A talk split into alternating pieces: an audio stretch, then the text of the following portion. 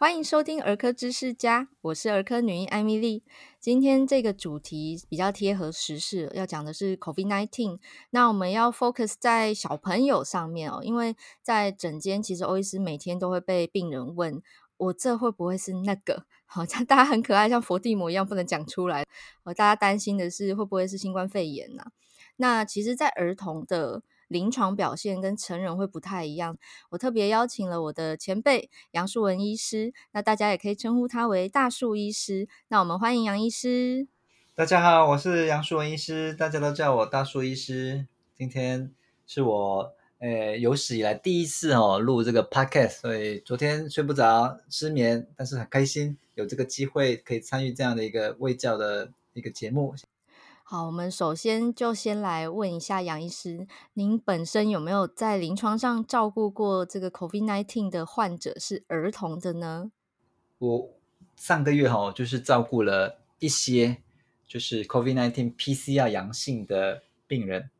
那那这个地点就非常特别，它是在一个集中检疫所。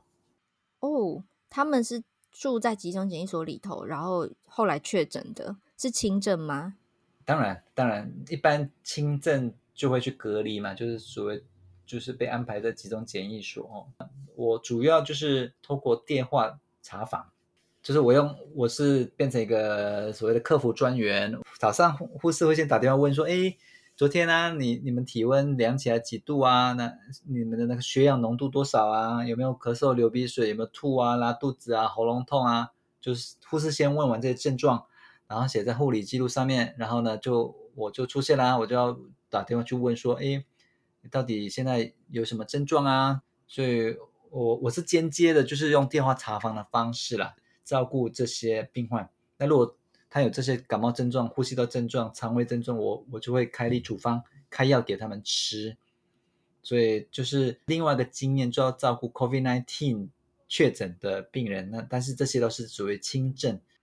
所谓轻症的意思是说，呃，不管今天是大人还是小朋友，那他表现出来的症状就是很像我们一般的感冒，感冒很像一般的肠胃炎，那，可能会有发烧，但也可能不会，对吗？是，就是我们常见儿科常见的急性病啊，它非常类似所谓的感冒症状啊，那也有类似肠胃炎的症状，要去正确诊断。真的不容易啦。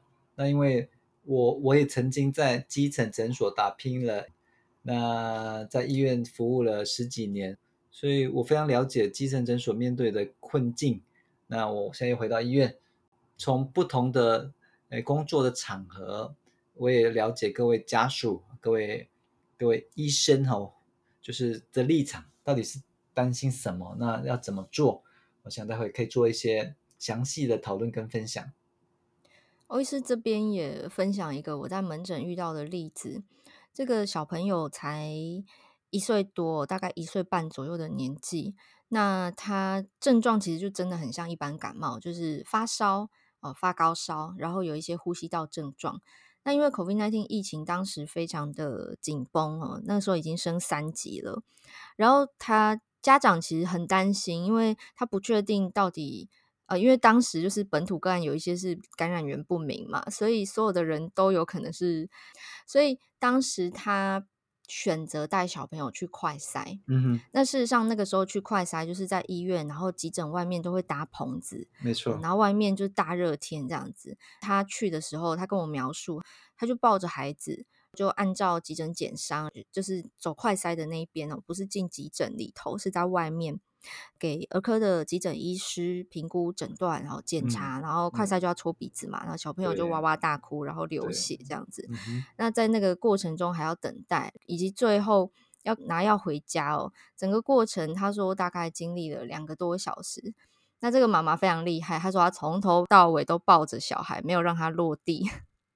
两个小时其实很累，因为孩子已经十来公斤了。哇哦，嗯。但是这个就是真的是母爱很伟大，就是妈妈非常害怕孩子乱跑、摸东摸西哈。对。啊，本来没事变有事，那幸好他就是后来这个快筛结果是阴性，嗯、这就是为什么他会出现在我枕间，因为他回家之后就是胆战心惊哦。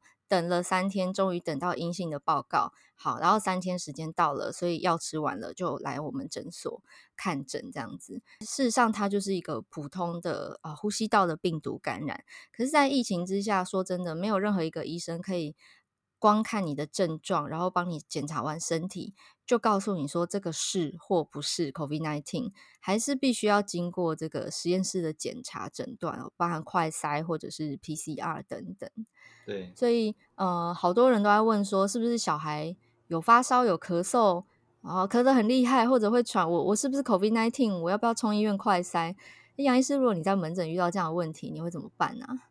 我想这个分好几个角度去看。如果我半年前我自己开诊所遇到这个状况的话，如果家属有这样的诶疑虑啦，我我就会请他去医院做快筛，因为从一般的症状，呃，包括有没有旅游史啊，有没有接触史，有这些症状有没有高烧哦，目前 COVID-19 的症状太太太过多了，没有发烧也有传染力。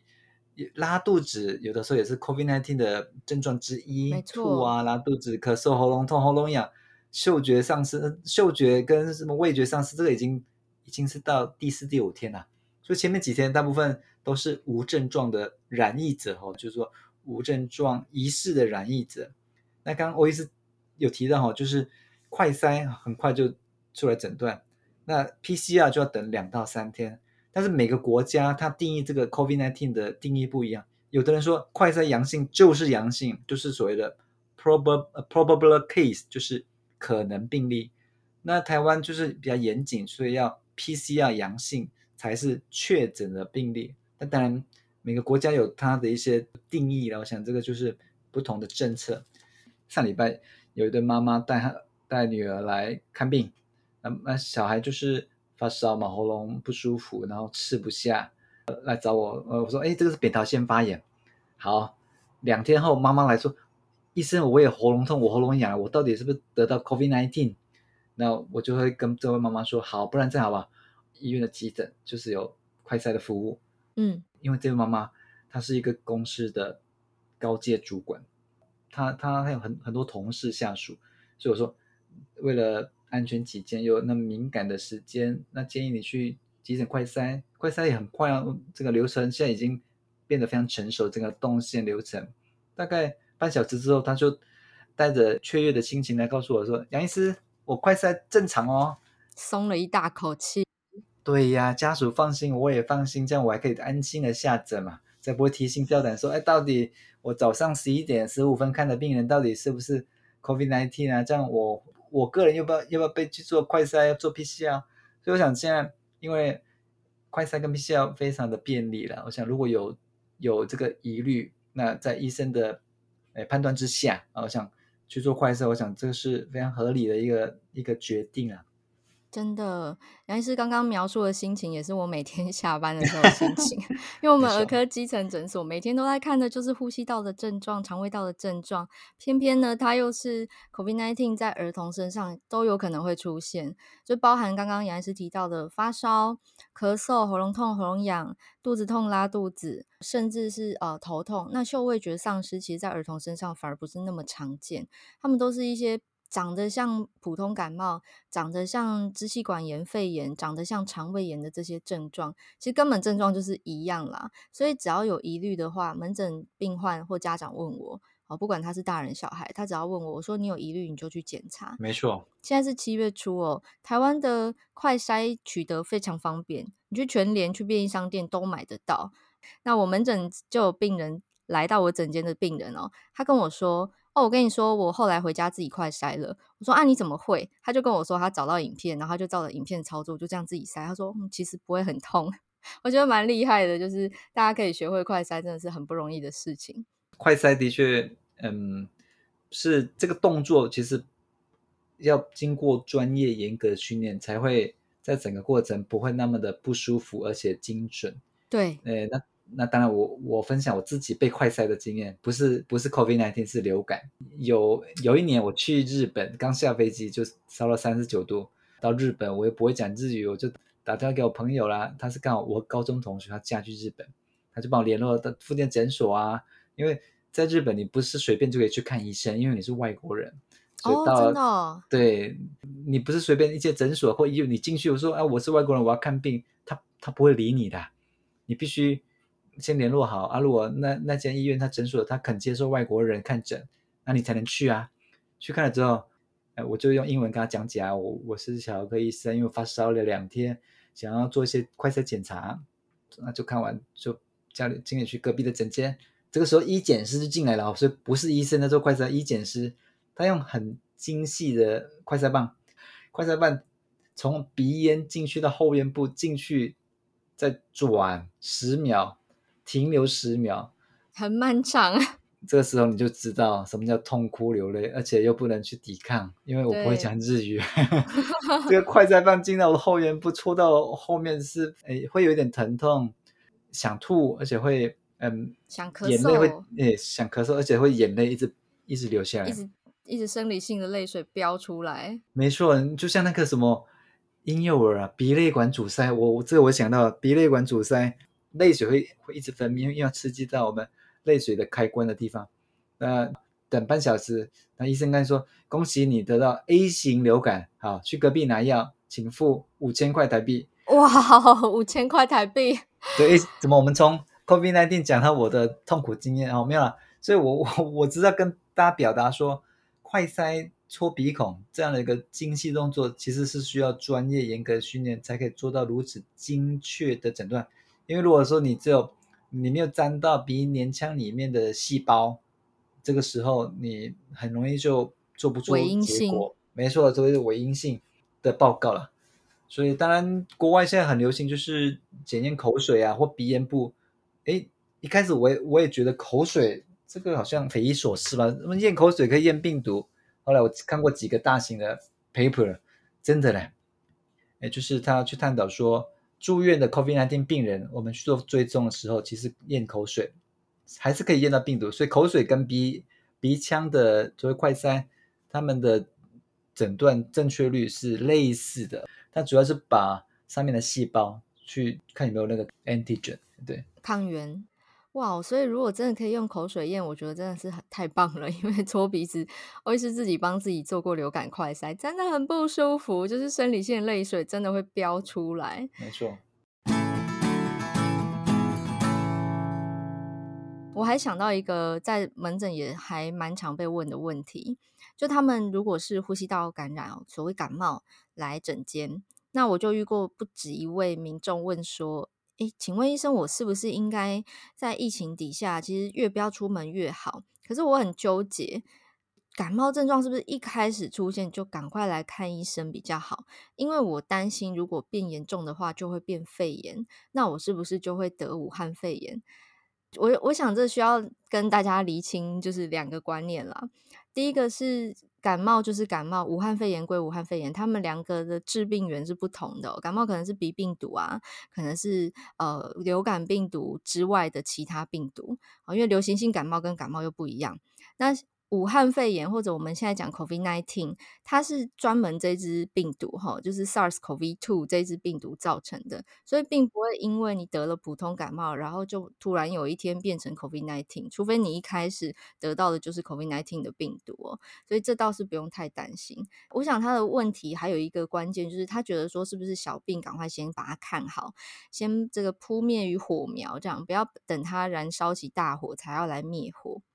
哦，当然，如果如果一般民众自己开始喉咙痛、喉咙痒、不舒服，我想当然是你可以选择到附近的诊所，先让医生做判断，因为医生会判断说到底你这个需要用，就是需要在诊所治疗，或者是呃听起来肺部已经有开始罗音了，那需要去照 X 光。我想小病开始出现症状的时候，当然就到。诊所啊，找医生或者到医院找医生，这个都是很合理的事情了啊。到底要不要拖个三五天、一个礼拜啊？真的不行了，我去买成药啊。既然活在台湾啊，生存在台湾，有那么方便医疗，我想就近是一个很好的一个选择了。不要说在家里自己看 YT 啊，看 Google 啊，再问一下网友啊，到底要不要去看医生？因为网友不能帮你负责任啊。对，你，你去看医生，医生帮你负责任啊。因为他们不能直接的看到你的身体的状况，而且因为如果你去看医生，医生问很仔细的病史，问你发生什么事情，在做身体检查，这样才是最精确的方式啊。我想这个小病先去看医生，不要在家里自己 Google，反而越看越焦虑，自己睡不着，睡不好，抵抗力又下降，然后又开始脾气暴躁，吃不下。真的就是呃，有疑虑的话，我真的是鼓励大家，你就到诊所来看病哦。因为呃，我我想当然每个人都会怕啦，问题是医生应该比大家更怕吧？我们每天就是在高风险的环境下工作，我都说我 N 九五都乖乖戴好，讲话会喘还是要戴着。那其实一般感冒症状或肠胃炎症状，你在诊所哈、医生帮你检查哦，诊断之后开一些适量的药物。回家服用之后，其实都会顺利痊愈。原则上，大概一个礼拜内是会好的。那真的一个礼拜都还不会好的病，那更需要治疗了。你拖越久，这是代几路短掉，就会越来越严重。那第三个问题是，小朋友不能打 COVID-19 疫苗。哈，即便现在国外。例如说，美国已经这个下修哦，他们某一支疫苗是可以在十二岁以上的青少年施打的，没错。那可是台湾目前还没有这个条件哦。那家长会担心，他说我们不具公费身份，所以我们家长也还打不到疫苗。那我们要怎么样保护自己的孩子？除了都不要出门之外，嗯，这个这个这个就提到很尴尬的事情了。没有疫苗，很多事情就。但是我们我们往好处想，我们我们可以做的事情呢，比如说勤洗手啊，戴口罩啊，然后去，比如说去上班、去办公、去接下事情，回来之后先先消毒门把，先让自己的外外外面的外套衣服先换掉。我们会分流哦，从外面进来要走 A 动线，如果是在家里就走 B 动线。比如说像我，我从医院下班回来，我就必须走 A 动线，先洗完澡啊，消毒干净之后，洗好之后，再去跟家人接触，一起吃饭，一起聊天。好，我我想也不用那么悲观，说啊，我如果是在医院上班，我就自己要住一个宿舍，然后就在宿舍里面跟家人视讯一整年。我我想不要过度焦虑了，过度焦虑反而让你的免疫系统处于低迷的状况，白血球没有办法奋战。这个时候又焦虑又紧张，又家庭的支持不够，这个时候远比你得到 COVID-19 来的严重，甚至进入所谓的忧郁啊、焦虑啊，呃，甚至有一些恐慌、呃、恐慌，对生命没有盼望，对生命没有了盼望，那那是很可怕的事情，跟大家分享。呃，杨医师刚刚有提到，就是。我们不是没有事情可以做的，即便今天你的家庭、呃、没有成员是公费疫苗的施打对象，但还是有很多事情可以做，包含说你接收正确的资讯，分享给你周遭的人，因为你周遭总会有人家里有长者是可以打疫苗的，但其实很多长者被新闻吓到，说什么打疫苗副作用很严重啊。呃，有人打疫苗猝死啊，诸如此类的谣言，或者是未经证实的新闻播报，那导致很多人是拒打哦，恐打疫苗这样子。刚刚杨医师有提到，这是一场战争，而且是漫长的战争。你在战场当中，每个人都可以是战士，即便你今天不是负责攻击的战士，你也可以是负责防守的战士。那防守的工作有很多啊。包含打疫苗啊，包含鼓励身边的人打疫苗哦，传递正确的知识，不要传递恐慌。那保持自己正向面对这个疫情的心态，其实是最重要的事情。嗯。你可以做的事情，你把它做到，然后推己及人哦，就是你把这个正能量哈，或者这种正向的态度，呃，分享哈，影响周遭的人。所以我其实自己在脸书，包含我自己个人脸书，我都不太喜欢分享负面的情绪或负面的事情。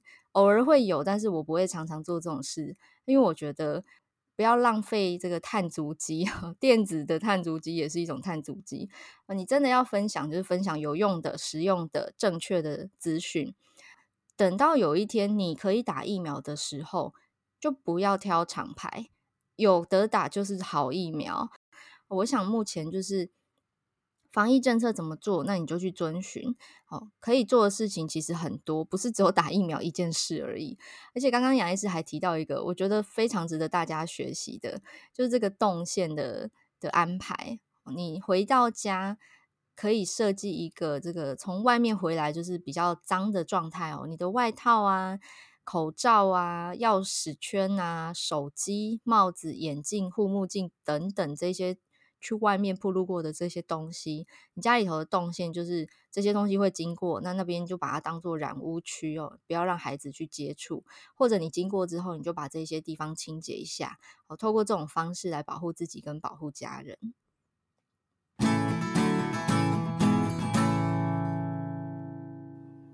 哦，太棒了！我想这个这个是很好的提醒哦。我我我可以补充一点，就是儿童部分，我们常见叫川崎症嘛。那 COVID-19 也有一个叫小儿多系统发炎症候群，它是什么意思呢？就是 COVID-19 类似的疾病哦。儿童被新冠病毒感染之后的症状哦，它跟我们所谓的川崎氏症很类似呢。对，川崎症有五个那个。口号嘛，一二三四五，一就是一只嘴巴，哈，嘴巴会干裂嘛，然后舌头红红的。二两两只眼睛，三三就是三只手指头，就是一点五公分的颈部淋巴结肿大。四就四肢，四肢会肿，而且会有荨麻疹的症状。五五就是发烧五天，哦，这是郭和昌教授想出来的。对，那 COVID-19 儿童他有类似川崎症的来表现。哦，它的英文名字叫缩写叫 MISC 哈，Multiple Inflammatory Syndrome in Children 哈，它的症状非常类似川崎症，所以我们儿科医师就是说在诊所啊，在医院也非常的注重这个疾病啊，因为它虽然说罕见，但是儿童我们还是要特别注意，因为有一些是比较严重，需要住到加护病房，有些需要用免疫球蛋白。用大量的类固醇来治疗，这是题外话。好像因为有些会有儿科医师听这个频道，所以我们要讲一些专业的知识。儿童的 COVID-19 的确有类似所谓的 MIS-C 这个疾病啊，所以大家可以回去 Google 一下。所以刚刚欧医师提醒说，哎，我们不要每天转传这些什么负面啊什么。那我自己的方法就是每一天看一个结论，看疾管局的结论，或是阿中部长的结论。那其余的时间，我想我们花时间心力在做我们日常本来作息要做的事情，比如说带小孩啊、看书啊、追剧啊、做个蛋糕、饼干啊、做家事啊，可能需要做一些转转念转移的动作，非常重要。因为你一直看这个负面的新闻，诶，但我们又不是极端说我们完全不理这个新闻，这样也不对。我们一天花半小时来看这个结论哦，我们要特别注意哦，有哪些地方又有新的案例啊？啊，以上是我分享个人怎么去面对这样的一个疾病的一个自己的做法。杨医师的提醒哦，也是欧医师想要跟大家提醒的。现在不是只有 COVID-19 一个病啊，现在还有很多疾病都存在。急诊的功能也不只是帮你快筛哦，然后这个分流，其实很多病都还是正在进行中。有癌症病患啊，呃，心肌梗塞、中风的病患，他们也都需要急诊的服务哦。那我们在基层诊所，其实还是要接触其他种生病的孩子，例如说我。呃，上上个月五月份的时候，有诊断出一个肠套叠。哦，那如果你放着孩子肚子痛，摆在家里不敢上医院，不敢进诊所。诶，像这种状况其实是会出大问题的哦，所以如果有任何不舒服，该看医生就还是要出门。虽然说现在有视讯门诊是好像是蛮方便的啦，可是有些状况真的是医生没有办法隔空，就是透过视讯来诊断哦。没错，尤其是这种就是潜藏在身体里的一些大问题，它事实上需要现场看到病人啊，嗯，然后亲自做身体的检查，才有办法比较有精确的判断。我现在都觉得还好。当时那个家长他是勇敢出门带孩子来看病，嗯、否则他的肠套叠不知道要放多久才会得到救治。哦，那是他很幸运遇到欧医师啊，因为欧医师是很专业也呃专业厉害的儿科医师，并不是每个儿科医师都可以精准在短时间内诊断出肠套叠这个诊断的，不容易啊。我们给欧医师拍拍手。就是说。疫情之下，我们不要忽略日常生活，日子还是要过。那不是只有这个病很重要，也不是只有这个新闻很重要。所以我觉得杨医师提醒大家，就是诶，你每天就看一个新闻点哦，例如说花半小时的时间看中央疫情指挥中心的结论。我自己的做法也是这样。我就是每天看一下那个疾管家哈传来结论是什么。那如果有一些新的政策、新的发展哈、新的公告，那就点进去看一下详情。譬如说，哦，现在那个。疫苗开放到第几类身份啊？哦，例如说前一阵子才开放，呃，几月几号以前打第一季的人可以打第二季啊？这个都是需要我们自己去追踪关切的，没错。所以不要浪费时间在负面情绪上，不要把生命浪费在这种 负面的发泄上面哦。这适当的舒压是必要的，但是这适可而止。对啊，适当的纾压就是听欧医师的 Podcast，记得给五星赞哦。谢谢。那我们今天非常谢谢杨医师啊、呃，来上我的节目，非常荣幸可以邀请到我的前辈。那如果大家还有任何问题，也欢迎私讯给欧医师，我会把我的 IG 连接放在今天节目的说明栏里面。那工商服务一下，杨医师有一个很专业又很轻松易读的绘本，这个绘本杨医师可以简单跟大家介绍一下吗？好。这是我自己出版的第一本绘本，那书名叫做《我不会咻咻咻》。这是一本嗯，从两岁开始可以看到九十九岁的绘本，非常容易懂。那主要是讲气喘的观念啊，气喘什么时候呃不要害怕气喘，只要接受正规的治疗，加上居家环境调整、多运动、饮食均衡，气喘一定会好起来的。我想这就是这本绘本最大的理念跟使命了。希望大家透过绘本，可以不再恐惧气喘，也不再恐惧吸入性类固醇，也不再恐惧说任何活动不能做。诶，即使有气喘这个疾病，也不会害怕。很好的一本读物哦，鼓励爸爸妈妈念给孩自己孩子听。所谓的亲子共读，跟孩子一起读书，这样家长也可以得到正确的医学知识，小孩又得到家长的陪伴，这是一举两得的事情啊。太棒了，谢谢杨医师的分享。呃，这个绘本其实目标呢，就是传达正确的知识与观念，怎么样正确照护气喘儿。它的连结，欧医师会放在今天节目的说明栏里面。那我们今天非常谢谢杨医师来到我们的 Podcast，我们的儿科知识家。我们下次再见喽，谢谢大家。好，谢谢，拜拜，拜拜。